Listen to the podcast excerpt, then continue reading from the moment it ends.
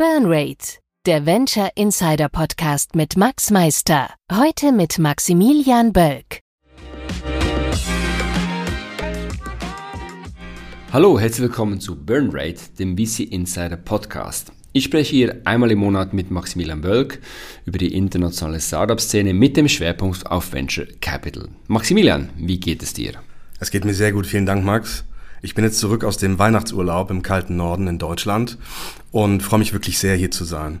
Ich muss gestehen, dass ich unsere lauschigen Venture Capital Gespräche ein bisschen vermisst habe. Wie geht es dir denn?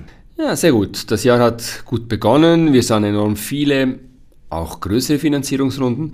Auf der anderen Seite gab es auch ein paar negative Nachrichten zu verzeichnen. Ja, die internationale Fundraising-Aktivität hatte wirklich einen furiosen Auftakt im Januar. Bevor wir aufnehmen, schreibe ich mir normalerweise die wichtigsten Transaktionen heraus und ich habe hier wirklich mehr als zehn große Kapitalrunden auf meiner Liste. Beispielsweise hat Cohere eine Milliarde geraced. Everphone konnte 270 Millionen Euro einsammeln. Ineratech 118 Millionen. Enpal 145 Millionen. Infinite Roots, Shoutout nach Hamburg, 58 Millionen. Und Northvolt der schwedische Hersteller von Batterien und Speichersystemen, hatte erst 900 Millionen eingesammelt und dann nochmal 5 Milliarden geraced über Fremdkapitalinstrumente. Du hast erwähnt, dass es auch ziemlich schwierige, schwierige Nachrichten gab. Die Firma Pitch, die ein Ökosystem rund um Präsentation anbietet, und über 130 Millionen von VC-Größen wie Tiger Global, Lakestar, Index Ventures und sogar den Gründern von Instagram und Zoom aufgenommen hat, hat jetzt bekannt gegeben, dass sie zwei Drittel der Mitarbeiter entlassen müssen, wobei auch der CEO gehen soll. Dieser rotiert aber in das Board. Das sind die Headlines. Wenn man jetzt aber tiefer geht, dann zeigt sich doch eine recht unübliche Situation. Interessant ist, dass die Firma, die in 2021 noch mit über 600 Millionen US-Dollar bewertet wurde, jetzt einen Reset des Cap-Tables durchführen möchte. Sie haben nicht veröffentlicht, wie das genau aussehen soll. Aber Quellen, die relativ nah dran sind und die Situation gut kennen, haben bestätigt, dass ein Großteil des noch nicht ausgegebenen Kapitals aus der letzten Runde einfach an die Investoren zurückgezahlt wird und die Anteile so zurückgekauft werden sollen, sodass die Gründer und MitarbeiterInnen wieder über 80 Prozent von Pitch besitzen. Ja, das sieht man wirklich nicht sehr oft. Für mich ist das ein Zeichen, dass die GründerInnen einen langsameren Weg gehen möchten und eher organisches Wachstum und Profitabilität priorisieren, als den Modus Wachstum um jeden Preis mit hohen Cashburn. Viele Firmen in späteren Phasen shiften aktuell ihren Fokus hin zu dieser Strategie, um auch für Exits wieder attraktiver zu sein. Aber grundsätzlich ist das Sentiment positiv. Ich konnte diese Tage gerade mit einem Investmentbanker aus den USA reden.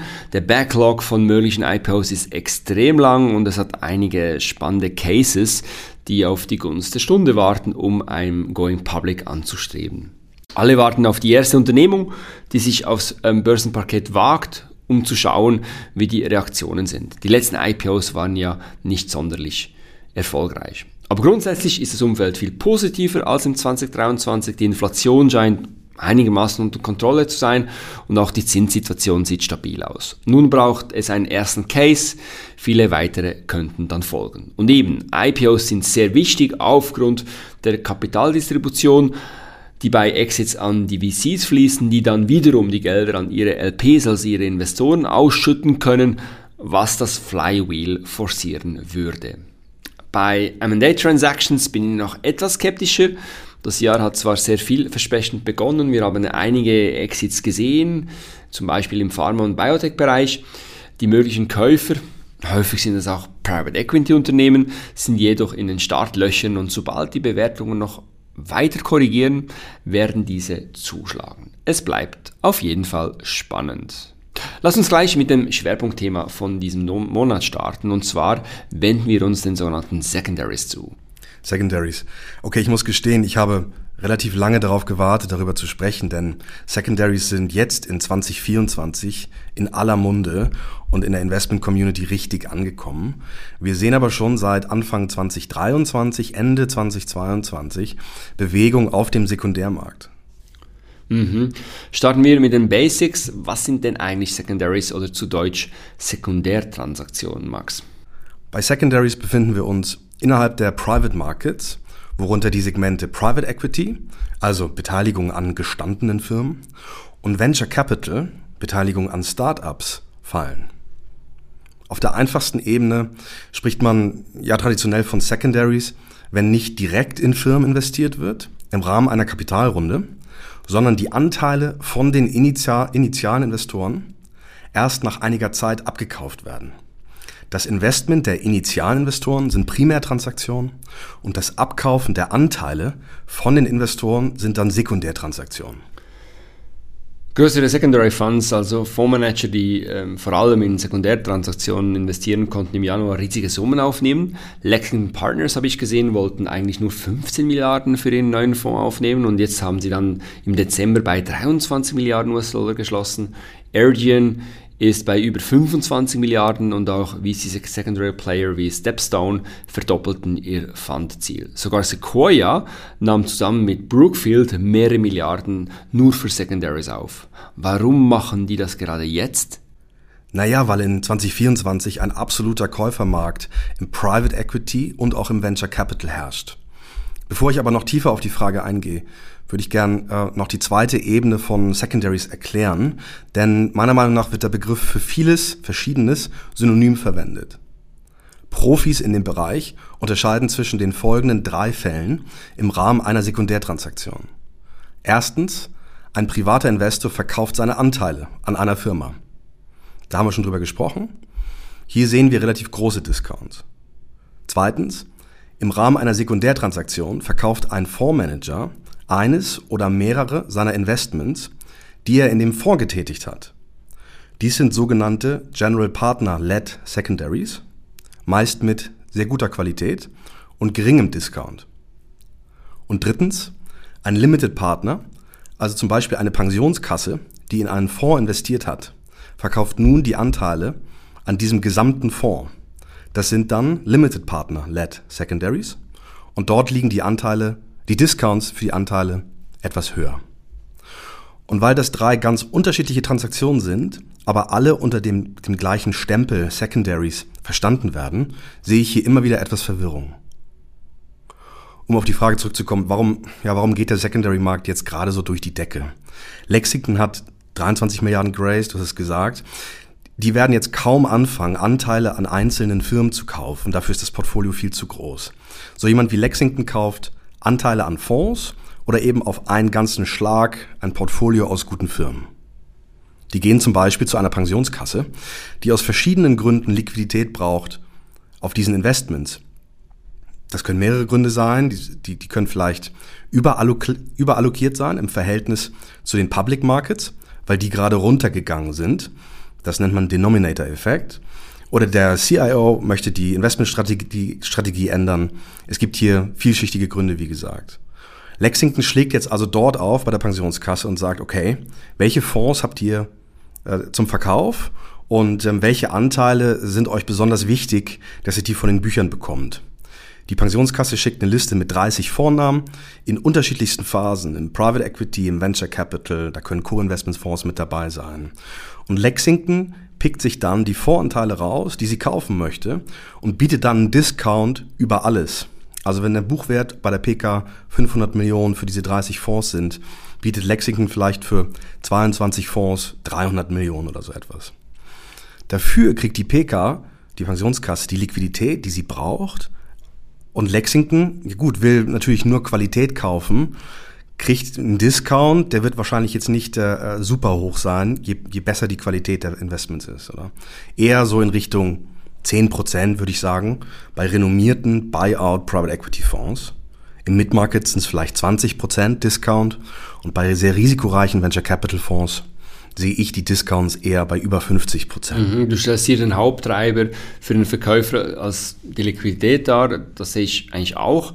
Aber es gibt noch andere Gründe natürlich. Wir sehen immer wieder Fondsmanager, die Firmen in sogenannte Continuation Vehicles äh, verpacken möchten. Also zum Beispiel, wenn ein Top-Investment einfach noch nicht ready für den Exit ist, jedoch die Vorlaufzeit zu Ende ist. Hier werden oft die Secondary Funds als Ankerinvestoren genommen, natürlich mit großen finanziellen Vorzügen. Ja, und das ist jetzt einer der erfolgreichsten Venture Capital Investoren aller Zeiten, Sequoia Capital, die allein in 2023 ihren Investoren über 10 Milliarden Kapital retourniert haben, einen Secondary Fonds baut zum ersten Mal, das ist ein Zeichen für mich. Auch weil ich der Meinung bin, dass Sequoia hier etwas wittert, und zwar eine, eine Markt-Opportunity. Sie wollen die Marktmacht ausnutzen, die sie haben, um an die besten Deals zu den besten Bedingungen zu kommen. Sehr gut, Maximilian. Was willst du zuerst machen? Hörfragen oder Transaktionen? Haben wir denn Hörerfragen heute? Ja, wir haben ganz viele bekommen, sind über 20 eingegangen. Ähm, ich habe mal die spannendsten zwei rausgepickt. Aber ihr habt richtig gehört, ihr könnt Fragen stellen, die wir dann gerne im Podcast beantworten. Die Fragen schreibt ihr am besten an podcast.burnrate.ca. Thomas aus Zürich möchte bei einem Startup investieren und hat den Gründer gebeten, ihm den Kontoauszug zu zeigen, was er verweigert hat. Maximilian, ist das für dich eine, eine Red Flag? Welche Unterlagen würdest du als Angel einfordern, um zu beurteilen, ob ein Investment sinnvoll ist? Also lieber Thomas, vielen Dank für die Frage. Wir wissen den äh, Support sehr zu schätzen. Angel Investments sind im Venture Capital so ziemlich das riskanteste, was man machen kann, weil die, die Phase meist sehr, sehr früh ist und man selbst wenig Handhabe hat, oder? Da muss das Vertrauen zu dem, zu dem Gründungsteam hoch sein und, und das ist für mich elementar wichtig, dass das besteht. Denn in ganz frühen Phasen gibt es eben meist nur das Team, vielleicht noch eine grandiose Idee, initiale Marktstudien, vielleicht sogar noch ein Prototyp, aber das war's dann, oder? Also der Erfolg ste steht und fällt mit dem Team, das den Businessplan dann ausführt. Und wenn es dir als Angel wichtig ist, den Kontoauszug zu sehen und der Gründer verweigert dies, dann ist das für mich eine Red Flag. An sich schon. Denn welche Gründe kann es denn hierfür geben, dass, außer dass du etwas siehst, das dich von deinem Investment abhält? Frag ihn doch konkret, warum das nicht möglich sei. Für mich heißt ja, zu investieren ist auch immer verstehen. Neben der Geschäftsidee versuche ich bei allen meinen Investments zum Beispiel immer die finanzielle Seite zu verstehen und komplett zu durchdringen. Und natürlich lasse ich mir das Finanzmodell zeigen, um das Potenzial in der Zukunft anzuschauen und die Bücher, um zu schauen, ob die Historie damit kongruent ist und, und die Pläne realistisch sind. Das macht man eben in einer guten Due Diligence. Und ähm, ja, wenn du, der, wenn du Angel in einer Pre-Seed-Runde bist, dann gibt es einfach sehr wenig, was du anschauen kannst. Der Kontoauszug gehört aber sicher dazu. Mhm. Sehr gut, vielen Dank, Maximilian. Dann haben wir die Monik aus Lies. Sie wurde von einem Startup angefragt, ob sie in den VR kommen kann. Sie fragt, was sind die Risiken und was ist eine faire Entschädigung für ein Startup VR. Ich habe kürzlich zu diesem Thema in der Rennzeit am Sonntag einen Gastartikel verfasst. Und grundsätzlich ist es so, dass am 01.01.23 das Gesetz verschärft worden ist. Also Verwaltungsräte innen müssen sehr wachsam sein und eine drohende Überschuldung frühzeitig melden. Ich erlebe sehr oft, dass die Verwaltungsräte aus Gründen, aus Gründern und vor allem auch nahestehenden Personen bestehen. Doch gerade bei jungen Unternehmen ist es doch essentiell, dass auch unabhängige Personen dem VR angehören, die die Überwachungsfunktion übernehmen können. Oft erlebe ich, dass die VRs bei Startups eher Alibi-Fraktionen sind, die sich kaum vorbereiten und alles abnicken, was die GründerInnen ihnen vorlegen. Ähm, zudem haben wir es oft mit einem Principal-Agent-Problem zu tun. Also die Principals, die Gründer, selektieren die Infos, die VRs, die Agents haben kaum Transparenz und sind nicht in der Lage, eine objektive Meinung zu bilden und ihre wichtige Überwachungsfunktion wahrzunehmen. Was die Entschädigung betrifft, Liebe Monik, sollte ein Startup VR ca. 15.000 Schweizer Franken verdienen. Ich habe das mal ausgerechnet, was ein sinnvoller Aufwand ist mit Vorbereitung, Nachbereitung, vielleicht noch Strategieworkshop, alles, was man in ein soll, man Mandat reinpacken kann. Der Aufwand bei einem Startup ähm, bei, für ein VR ist häufig deutlich größer als bei einem KMU ähm, und auch die Risiken. Deshalb gehört eine faire Entschädigung zwingend mit dazu.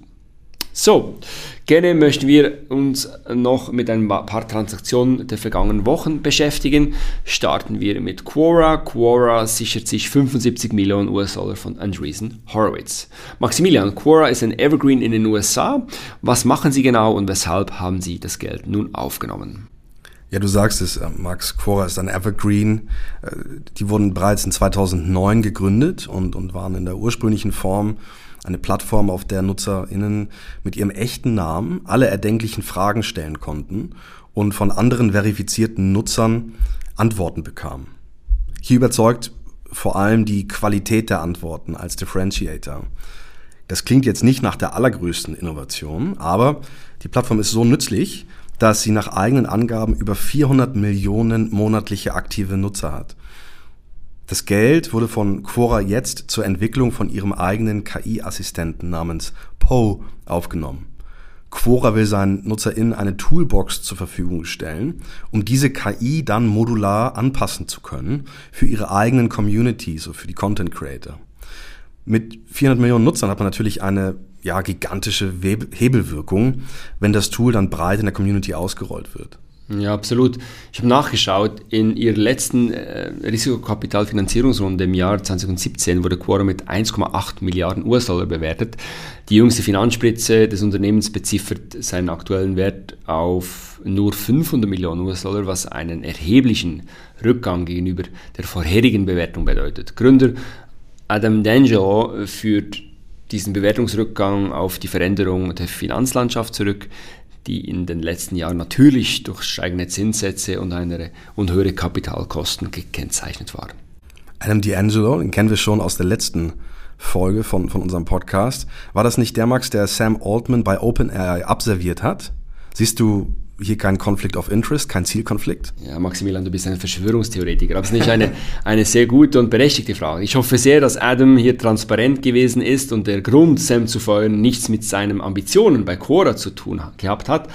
Aktuell werden, wie gesagt, diverse Verschwörungstheorien hierzu rumgereicht, die sich nach meiner Meinung nach aber bisher nicht haben erhärten lassen.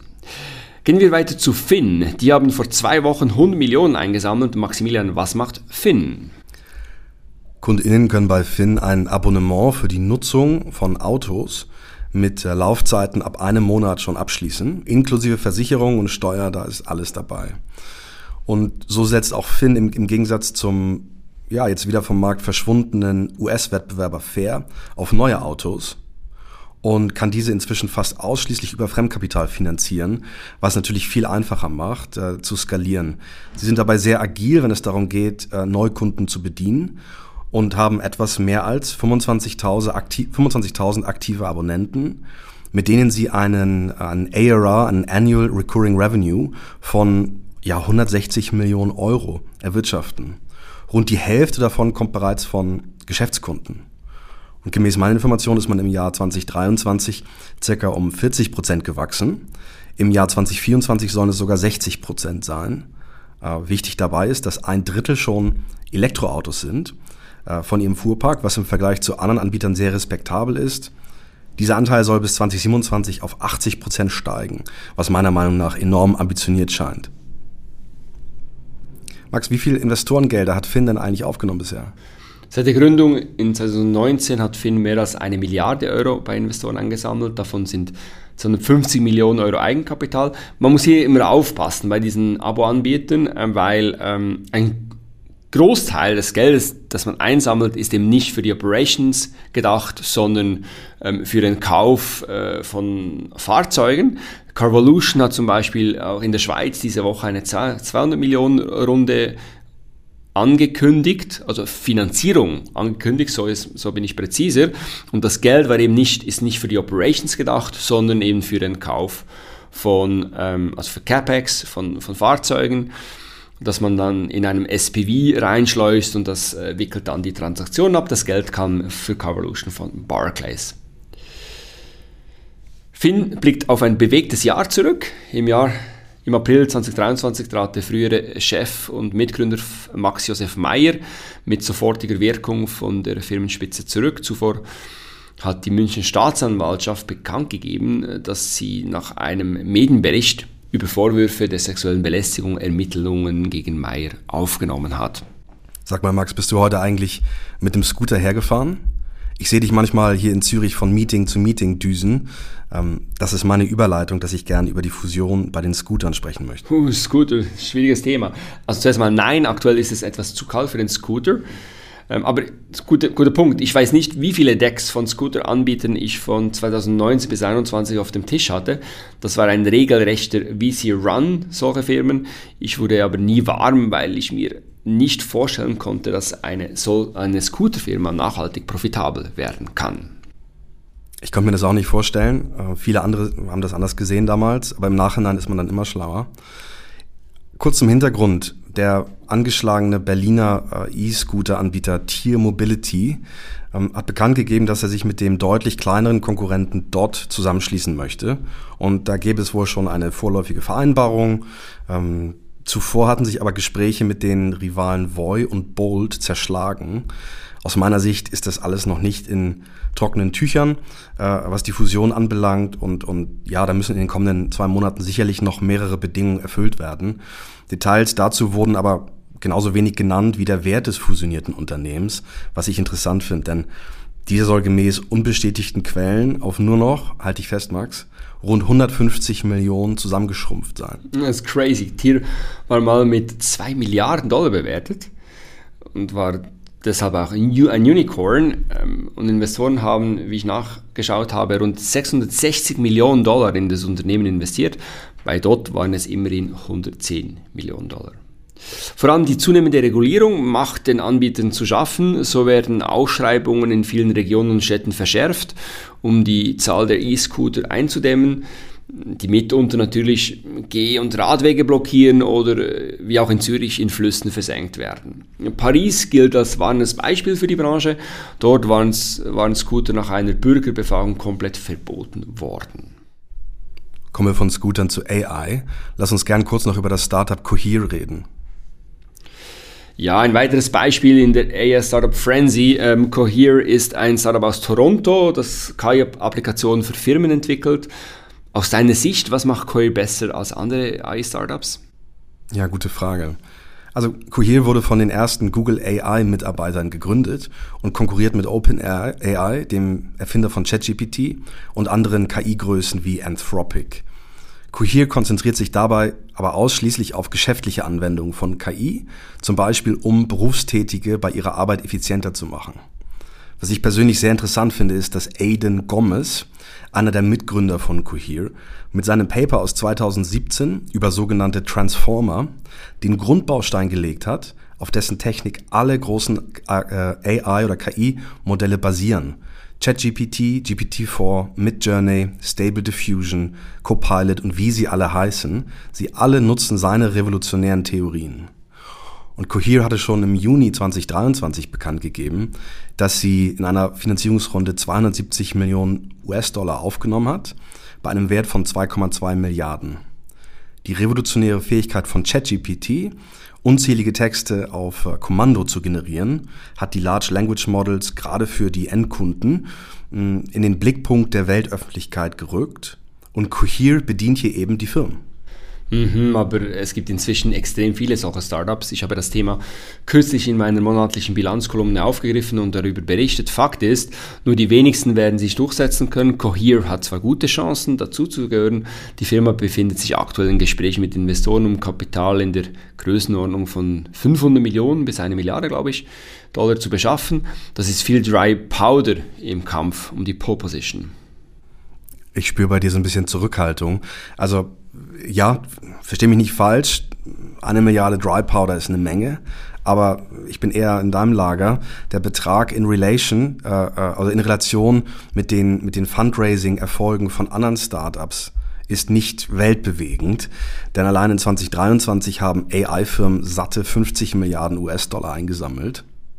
Und ich denke zwar nicht, dass es ja ein Winner-Takes-All-Market äh, sein wird, trotzdem werden wir wahrscheinlich 90 Prozent der KI-Startups auf lange Frist nicht mehr sehen. Die werden, glaube ich, nicht äh, überlebensfähig sein. Mhm. We will see, ja.